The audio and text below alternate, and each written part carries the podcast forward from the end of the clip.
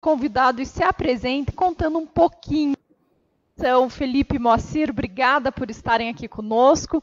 Conta um pouquinho, Felipe, divide para nós conosco aí quem é você, como que você chegou aonde você está, como foi essa construção para você estar à frente do seu negócio hoje. Bom, legal. Primeiro, bom dia, obrigado pelo, pelo convite. Ah, bom, é uma história aí já de mais de 20 anos, né? É, eu sou publicitário de formação, ah, comecei uma empresa de, de branding em 2012 e a partir daí a gente começou a entender que só entregar a marca não era suficiente, a gente foi entrando dentro dos modelos de negócio, que é basicamente a base da inovação. Né?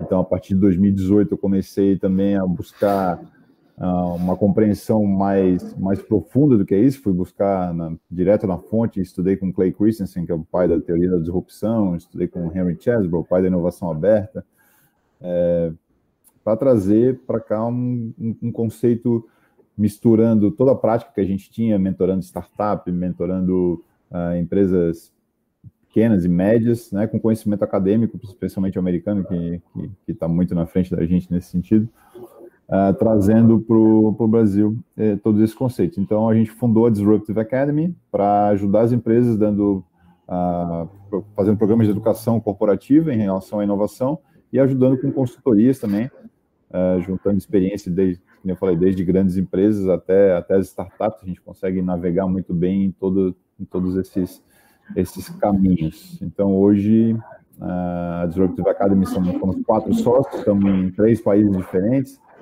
uh, alguns clientes bastante relevantes já nesse, nesse, nesse meio tempo. E é isso. Espero poder contribuir para a nossa conversa de hoje. Muito legal. E você, legal. Moacir? Conta para nós um pouquinho aí da sua história. Muito prazer, então. Eu sou Moacir Júnior, eu sou CEO da agência Web aqui. A agência Web que é, tenho até uma familiaridade aí um pouquinho com a história do Felipe, porque nós temos 20 anos de mercado, né? É a agência digital mais antiga em atividade é, de Santa Catarina e que é exclusivamente digital. E, e, nós viemos ao longo dos anos se consolidando como desenvolvedores de projetos, né? Sites, lojas virtuais, sistemas. E a gente chegou no momento também que percebeu que só desenvolver sites para os clientes já não já não era o, o né? não, não era o que estava é, vindo por vir aí, né? Vindo, o que estava acontecendo no mercado aí já tinha uma mudança e a gente passou a entender que precisava, além de desenvolver sites, a gente gerar resultado através desses sites, né? É, para os nossos clientes. Então, de 2014 para cá, a web teve uma virada de chave, né? E a gente passou a trabalhar com um projeto de marketing digital.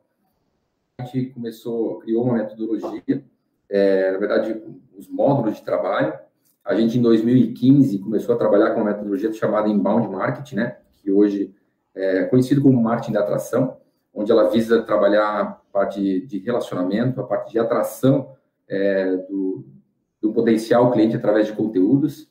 E, e de lá para cá ela se consolidou mesmo é, em marketing digital. Hoje é o nosso core business, né? Então, o marketing digital hoje é o que faz com que a web teve, tenha tido esse crescimento tão tão significativo de 2014 para cá. É, em 2015, a gente fez parceria né, com a Resultados Digitais, a gente entrou no programa de parceria deles. A Resultados Digitais criou uma ferramenta que hoje é a segunda mais utilizada no mundo, é a maior da América Latina, né, a RD Station. Eles têm um programa de parceria com agências é, que, é, que tem uma qualificação muito grande. E hoje nós estamos entre as 35 agências do Brasil de maior qualificação dentro do programa de parceria da RD e também ajuda né, a nos embasar os nossos resultados, que foi o foco principal mesmo. De lá para cá foi a gente trabalhar com resultado para os nossos clientes. Então a gente desenvolve projetos ainda, porém com foco em resultado, né? Fazer com que esses projetos que a gente desenvolva eles tragam resultados mesmo é, por completo aí para as empresas. Olha só, ouvindo vocês falar, ah, é muito fácil né, fazer uma conexão com o que o Felipe, com o que você faz, porque são ferramentas novas. A gente está falando ali do Felipe EduTech, cresceu demais né, nesses últimos meses, vamos dizer assim, e são ferramentas, inbound marketing é ferramenta que está aí, que algumas pessoas sabem bem como utilizar e outras nem entendem.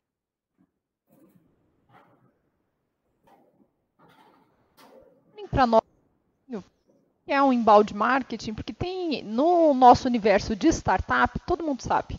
Né, sabe da importância, sabe por quê, como utilizar, como engajar, mas dentro do universo de empreendedores ou empresas muito tradicionais, eles não entendem como que usa o conteúdo, como utilizar a educação a favor aí da organização, a favor né, da disrupção até dos seus colaboradores. E o embalde marketing vem ajudar isso em todos os aspectos também. Então eu vou pedir para vocês explicarem como que vocês utilizam essas ferramentas e como que essas ferramentas têm ajudado na disrupção de não só empresas tradicionais, mas vamos dizer assim, de um novo momento em que nós estamos vivendo e que favorece. Ipe, começa com você no contexto da educação.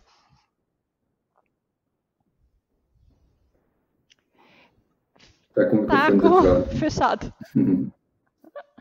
Vou dar o meu ponto de vista, depois o Moacir me corrige se eu, se eu tiver errado. É um especialista no assunto. Uh, as grandes empresas mais tradicionais, elas são basicamente muito uh, imediatistas, né? Eu, eu acho que, que, tanto o inbound marketing como a própria inovação são são projetos de, de, de longo prazo. Né? A, gente, a, gente te, a gente tem que investir, tem que nutrir uma, uma, base leads, tem que ter uma espinha dorsal que faça sentido, tem que ter. Uh, o branding daí também ajuda isso, né? comunicando o propósito da empresa, os valores.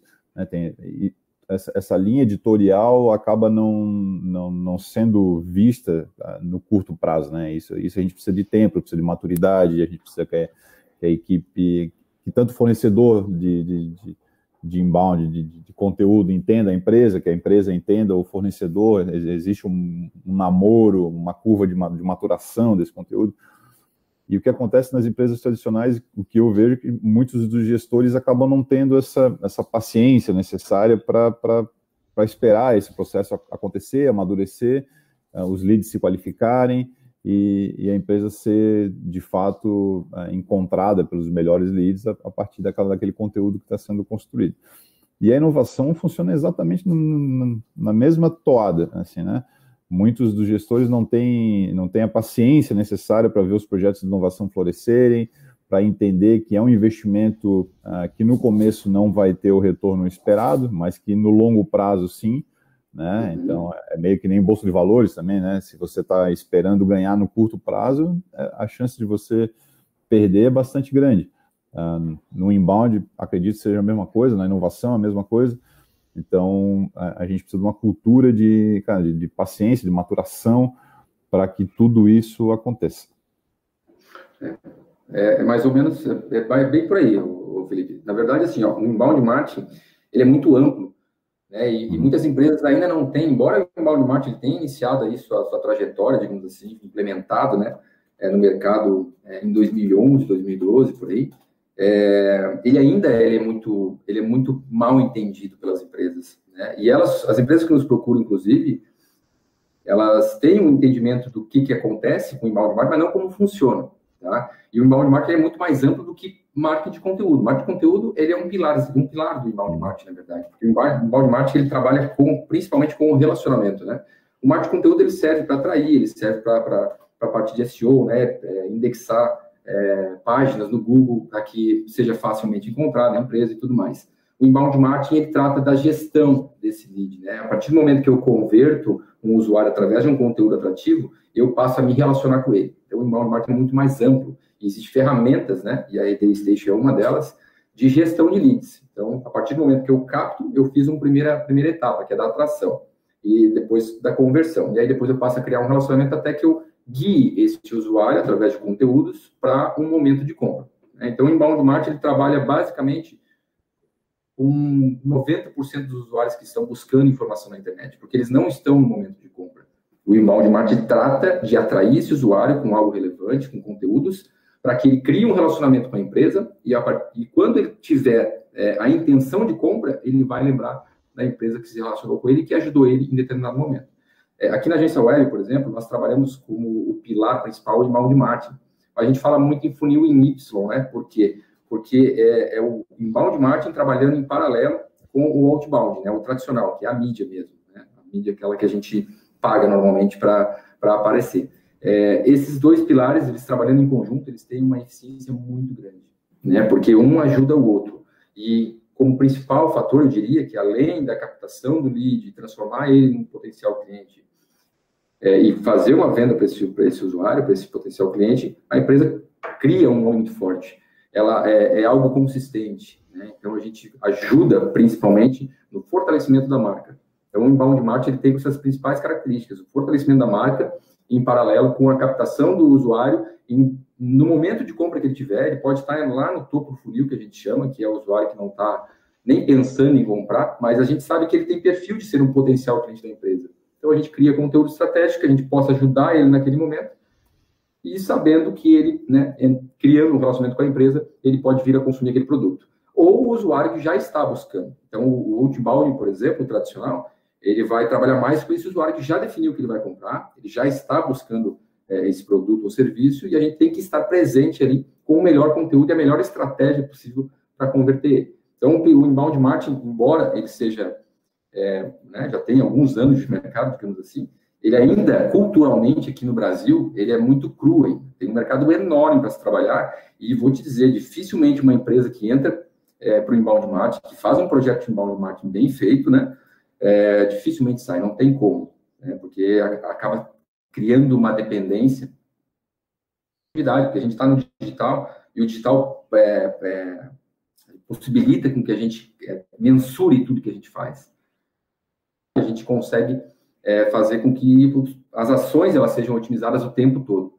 Então, a, é natural do projeto Inbound a gente ter evolução todo mês. É muito difícil em alguma empresa, qualquer segmento, que a gente não tenha um mês evolutivo, mesmo que a gente tenha essa sazonalidade aí no meio. Tá? Então, essa é uma das principais características que faz com que o Inbound Marketing hoje seja tão, tão relevante aí para qualquer tipo, qualquer perfil de empresa. Mas, claro, tem que ter esse entendimento de que as ações de inbound marketing eles são de médio a longo prazo para dar resultado. Porque eu preciso trabalhar com esse fortalecimento do nome né, e estar presente quando o usuário me buscar. Tá? Então, mais ou menos, ah, nós trabalhamos dessa maneira para as empresas e é assim que, que tem dado muito resultado. Você falar é bem inbound marketing, é bem o que traz aí dentro do contexto de inovação, né? É a,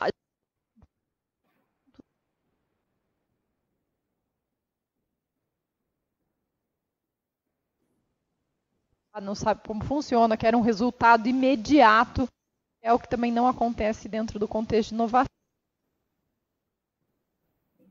Na prática, que é o trabalho que vocês oferecem, vocês trazem essa solução para o mercado?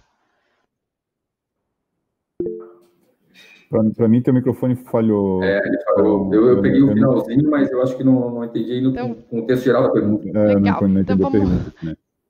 gente por avisar. Então, contasse, Felipe, para nós.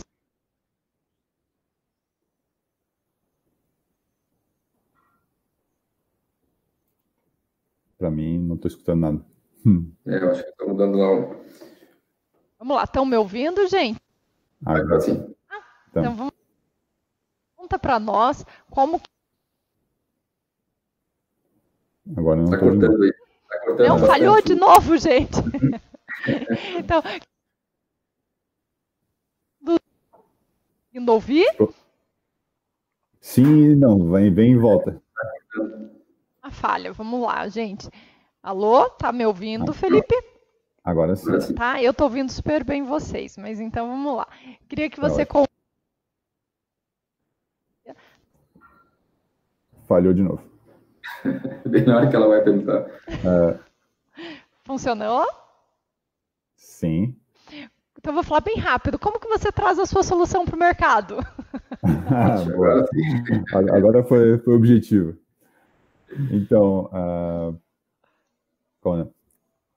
a, a, Disruptive, a gente a está começando a trabalhar uh, algum conteúdo, né, para o, para o mercado, mas basicamente o que a gente faz é entrar em contato direto com, com, os, com, os, com o nosso público-alvo e apresentar as soluções que a gente tem. Né? A gente tem quatro pilares, basicamente. Um deles é de, de treinamento corporativo, então são palestras, workshops, né? esse tipo de, de, de serviço.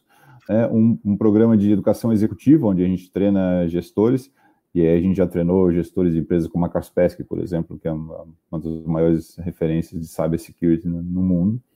Uh, temos um pilar de consultoria, né, onde a gente ajuda as empresas através de um diagnóstico de inovação. Uh, ele, é quase como se fosse um check-up no médico, né? Você entra numa clínica, faz um check-up geral, ele vai te dizer, ó, você tem tá com colesterol alto, você está com gordura no fígado, alguma coisa assim. Então, check-up de inovação, a gente faz um raio-x da inovação da empresa e a gente aponta para a empresa quais são os pontos uh, sensíveis né, que estão tendo problema. E a gente uh, tem algumas dessas soluções já também para entregar pós-diagnóstico. Né? E, por último, a gente tem um braço de inovação aberta, onde a gente ajuda as indústrias, as empresas grandes, as corporates, a se conectarem com as startups. Né? Muitas vezes essas empresas têm desafios que, que precisam ser resolvidos, não têm a competência ou não têm a velocidade necessária ou não têm expertise para desenvolver um laboratório de inovação dentro das empresas. Então, a gente ajuda elas a se relacionarem com o mercado e encontrar no mercado quais as soluções já disponíveis que podem é, ajudar ela a resolver esses problemas. E também entender se a gente vai adquirir essa solução, se a gente vai investir, se a gente vai só se relacionar. Enfim, então são esses quatro pilares. Treinamento. Falhou? Falhou? Agora voltou. Voltou. Então, essa educação corporativa, uh, educação executiva, treinamentos, consultoria e inovação aberta. Então, a gente se aproxima de empresas uh, médias, pequenas e médias, para ajudar elas a, a, a desenvolverem esse, esse, essa, essa, cultura da inovação dentro uh, dos seus negócios e fazer com que elas enxerguem um pouco além do que uh, estão hoje. Até, até por, e, e, não é por, por incompetência, mas uh, todos nós, né, os, os gestores, estamos, estamos olhando para o nosso dia a dia, né, para nossas métricas, para, nossos resultados, uh, para nossos números. Então, assim, é muito difícil a gente conseguir ter um olhar treinado para a inovação sem, sem um auxílio, né, porque a inovação acaba sendo sempre a, a, outra coisa, né? Geralmente o diretor de inovação também é marketing e inovação, é tecnologia e inovação. Uh, se você é marketing e inovação, você é marketing, né? Se der tempo, uh, dá, olha para a inovação, mas acaba não dando. Então, a gente ajuda as empresas a, a trazer esse olhar sobre a inovação de uma perspectiva muito mais ampla, até porque qualquer, qualquer colaborador é um potencial inovador, né? Ninguém sabe mais sobre a, a própria tarefa de quem está executando. Né? Então, a, inovação não é um papel de um departamento, não é um papel de um gestor. A inovação é um papel de todo mundo. Né? E a gente ajuda as empresas, no final das contas, a que essa cultura, que essa, essa possibilidade de qualquer colaborador apresentar uma ideia inovadora aconteça da melhor forma possível e entre dentro de um processo que não desestimule, né? Porque não adianta também só um colaborador apresentar uma ideia e não ter um processo interno que dê uma cadência, que dê um fluxo para essa ideia. Se não tiver isso, acaba sendo pior do que se não tivesse dado a ideia, porque vai desestimular o colaborador.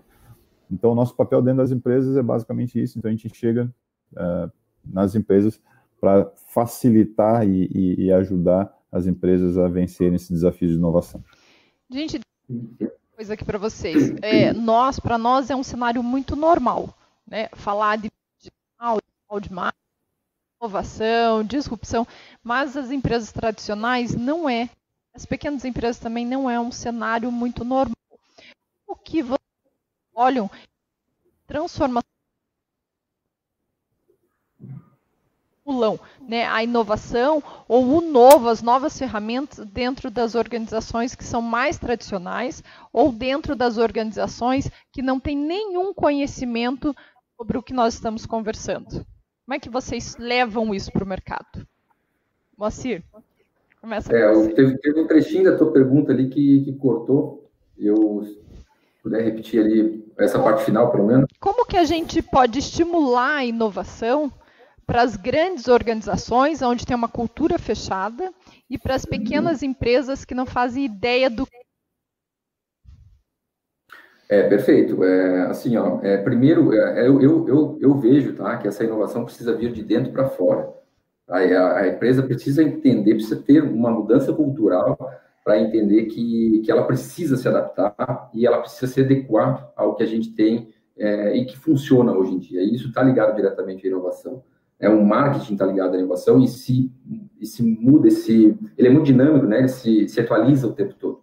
Então, se não mudar essa cultura interna de que a empresa precisa se adequar a, a, ao comportamento atual do usuário, que também muda o tempo todo, né? Comportamento de compra mesmo, depois da internet aí, é, mudou completamente. O inbound marketing ele veio justamente para isso, para se adequar a um novo comportamento, onde o usuário já não estava muito é, adepto àquela propaganda tradicional, àquela mídia interruptiva, né? Ele gosta de buscar informação, de buscar pesquisar. Hoje ele tem a facilidade, né, nas suas mãos. Ele tem um celular onde ele vai qualquer informação, qualquer tipo de, de, de pesquisa ele pode fazer a qualquer momento, né, em qualquer lugar. Então precisa, as empresas precisam entender que precisam se adequar a isso. Né? E, e um dos passos, né, é, é, trabalhar com marketing focado onde o teu público-alvo está, né? E, e, também se adequar ao comportamento. A grande vantagem também dessa parte digital é que pode ter um poder, primeiro, é, segmentar, né? Ou seja, eu consigo trabalhar exatamente com o perfil de público que eu quero, ele deixou de ser aquela mídia que eu vou é, vou publicar e, e, vou atingir muitas pessoas, mas eu não sei quantas delas realmente são de potenciais clientes. Então, o digital permite isso, essa capacidade de segmentação, e permite também uma capacidade maior ainda de é, mensuração de dados.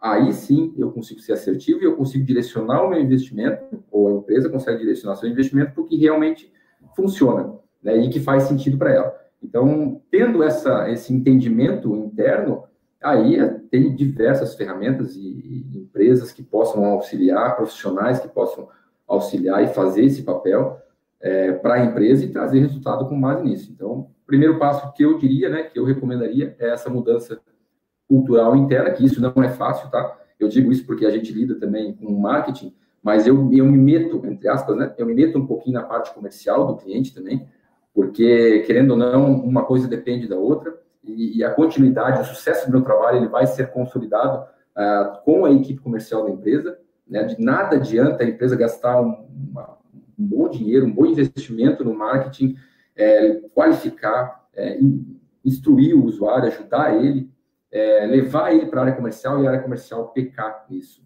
Né? Então, ele joga o dinheiro fora, além de ter um, uma pessoa que não teve uma boa experiência com a marca. Então, isso a gente bate muito com os nossos clientes, que precisa, é, a expectativa gerada no marketing precisa é, ser alta, né? Ah, e a empresa precisa levar esse usuário, toda a experiência dele, todo o ciclo dele dentro da empresa, seja até o momento de compra, seja um pós-venda, seja um, né, um, para fazer um trabalho futuro, também com essa expectativa que foi gerada no marketing. Né? Então, é mais ou menos por essa linha que, eu, que a gente bate muito hoje para os nossos clientes.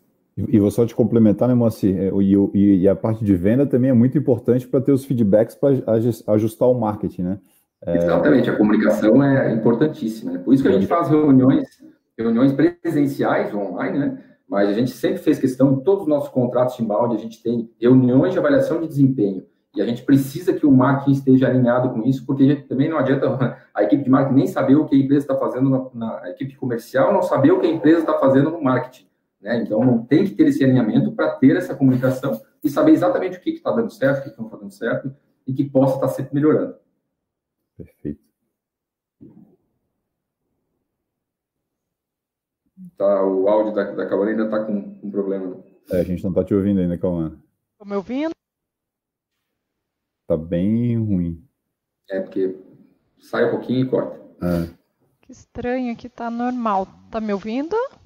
Agora sim. Agora... Como é que você. Então, falar bem rapidinho. Assim. Como é que. Pra, e levar essa cultura para as organizações, Felipe? Cauã, assim, é, é, é uma liderança muito, muito empática. Né? A gente precisa deixar, criar um ambiente onde as pessoas se sintam confortáveis em compartilhar as suas insatisfações. Né? A, a inovação parte de uma insatisfação. Qualquer pessoa que está insatisfeita com alguma coisa vai propor uma melhoria. Né? Se eu faço uma coisa que em 20 minutos eu consigo reduzir para 10, né? isso, isso é uma melhoria de processo de alguém que estava insatisfeito do jeito que as coisas estavam sendo feitas antes. Então, a gente constrói uma cultura de inovação a partir do momento que a gente consegue deixar as pessoas confortáveis para elas dar, darem melhor de si. Né? Se uma pessoa, puxa, não, não a gente estava falando do pessoal de vendas, né? Se um funcionário meu não, não vendeu esse mês por algum motivo, os números ficaram abaixo da média, Eu não posso chegar nele e falar assim, pô, amigão, no próximo mês, se, se você não bater sua meta, você está tá na rua. Cara, qual a motivação que essa pessoa vai ter para desempenhar melhor o papel dela? Né, ela pode estar com um problema em casa, ela pode estar com um parente doente, ela pode estar com, sabe, o filho é, não dormiu essa noite e o cara chegou de manhã para trabalhar e não conseguiu performar, sabe? A gente criar um ambiente que a gente deixe as pessoas confortáveis e a gente entenda que, cara, que são seres humanos que estão ali trabalhando para a gente, pela gente, uh, é, é, o, é, o, começo da cultura de inovação. Não adianta dar cervejinha grátis no, na, sexta-feira, não adianta pintar a parede de roxo e colocar puff amarelo, nada disso é inovação. A inovação é a gente ter cuidado pelas pessoas e permitir que as pessoas apresentem ideias focadas no que elas sabem fazer. Né? A gente já teve casos de, de, de, empresas que trabalham com papel e celulose, onde a ponta da, da, da, da força de trabalho é a extração na, na árvore, da seiva. Né? Essas pessoas geralmente têm tendo quase nenhuma educação, né? Uh, e teve um senhor que ele propôs uma, uma ideia de melhor extrair, e ele era analfabeto. E ele desenhou a ideia dele. Em vez de escrever, ele desenhou a ideia e levou para o gestor dele. Ele pediu para a filha dele ajudar a colorir, etc. E, e apresentou para o gestor dele. Agora, pensa a, a, a, felicidade no gestor de receber de uma pessoa analfabeta uma ideia desenhada. Olha a cultura que está envolvida aí, que está incrustada nessa, nesse negócio. Né? Então, então, é sobre isso. Não adianta ter tecnologia, não adianta ter milhões de softwares que fazem tudo, se a gente não uh, permite que as pessoas uh, enxerguem, estejam confortáveis em enxergar os problemas e uh, apresentar essas, essas ideias. Né? Então, a inovação parte daí. Todo o resto é processo, é métrica, ferramenta, tudo isso a gente consegue aplicar e desenvolver a partir. Mas se não tiver uma liderança competente, que tenha empatia, que olhe para as pessoas como de fato elas são, a inovação não vai acontecer. E é bem isso mesmo, né, gente? É bem por aí que acontece. E é bem por aí que as pessoas não sabem como mudar. Esses dias eu estava conversando com um presidente de uma empresa e ele disse assim: vocês estão a um passo à frente, porque eu não sei nem se o meu produto ainda é bom o suficiente para o mercado. Né? Tá naquele conflito de que mudou, de que precisa mudar, mas não sei ainda o que fazer. E não consegue enxergar que a mudança está dentro da empresa e está junto com a equipe, que está com os colaboradores, porque ele não enxerga, de repente, que os colaboradores são é a solução do que ele precisa, né? Porque não está imbuída a cultura da inovação. Então, e eu fiquei pensando, né? Passei dias pensando no que ele me falou, mas aqui conversando com vocês, trocando, veio bem a resposta. De fato, é que não conseguiu enxergar que a resposta está dentro mesmo da empresa. Nós estamos chegando no final aí do nosso programa. Eu vou pedir para vocês deixarem para a gente encerrar, deixar uma dica ou uma mensagem tanto para uma startup, para o empreendedor, como para a grande empresa em relação ao que vocês fazem. Moacir, começa com você.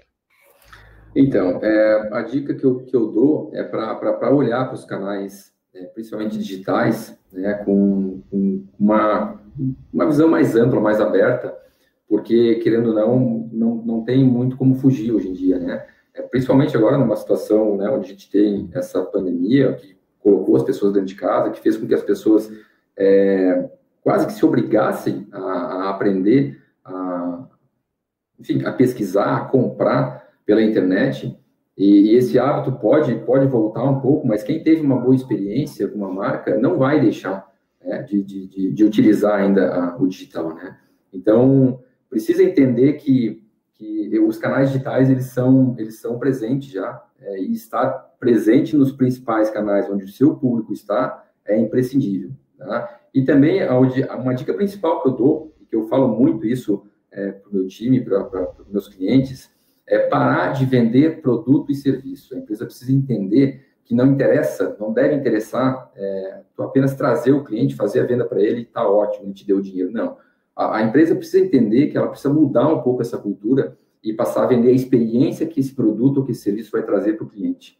É, começa por aí, porque nós temos concorrência de tudo, hoje a concorrência está bem, eles estão bem avançados, e quem não se adequar, não entender é, que não adianta apenas vender um produto um serviço, precisa vender a experiência, precisa vender o prazer que aquele produto vai trazer, precisa mostrar esse valor para o cliente, né? E precisa cuidar dele depois de vender também, porque ou ele pode comprar de novo, ou ele pode indicar a tua marca, ele pode falar bem, e esse vai ser o, né, o advogado da tua marca. Então, com isso, faz com que o, o CAC, né, o custo de aquisição de cliente, seja muito baixo quando tu é indicado pelo teu próprio cliente. Né? Então, proporcionar uma experiência de compra, proporcionar um prazer que o teu produto ou teu serviço vai trazer para aquele cliente, para aquele potencial cliente, é importantíssimo. Tá? Parar de vender produto, vender serviço como mercadoria mesmo. E passar a, a entender que tu precisa trabalhar com a satisfação do cliente, porque ele é muito exigente hoje. Hoje ele, ele, ele escolhe a dedo quem ele quer comprar. Então, se ele não tiver uma boa experiência, com certeza ele não vai comprar novamente. Então, essa é a dica que eu dou aí para as empresas, seja pequeno, médio até grande porte, que, que buscam, né? Buscam estar tá sempre, tá sempre à frente do mercado. E você, Felipe?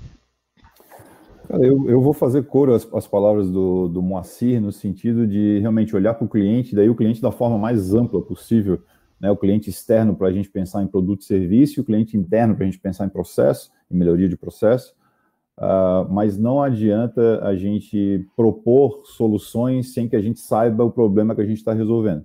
Né? A maior dificuldade é a gente encontrar realmente uh, a entrega de valor. Né? Quando a gente pensa em modelo de negócio, a gente entende quem é o nosso cliente e a gente depois, a partir daí, tem que entender o que, que gera valor para esse cliente.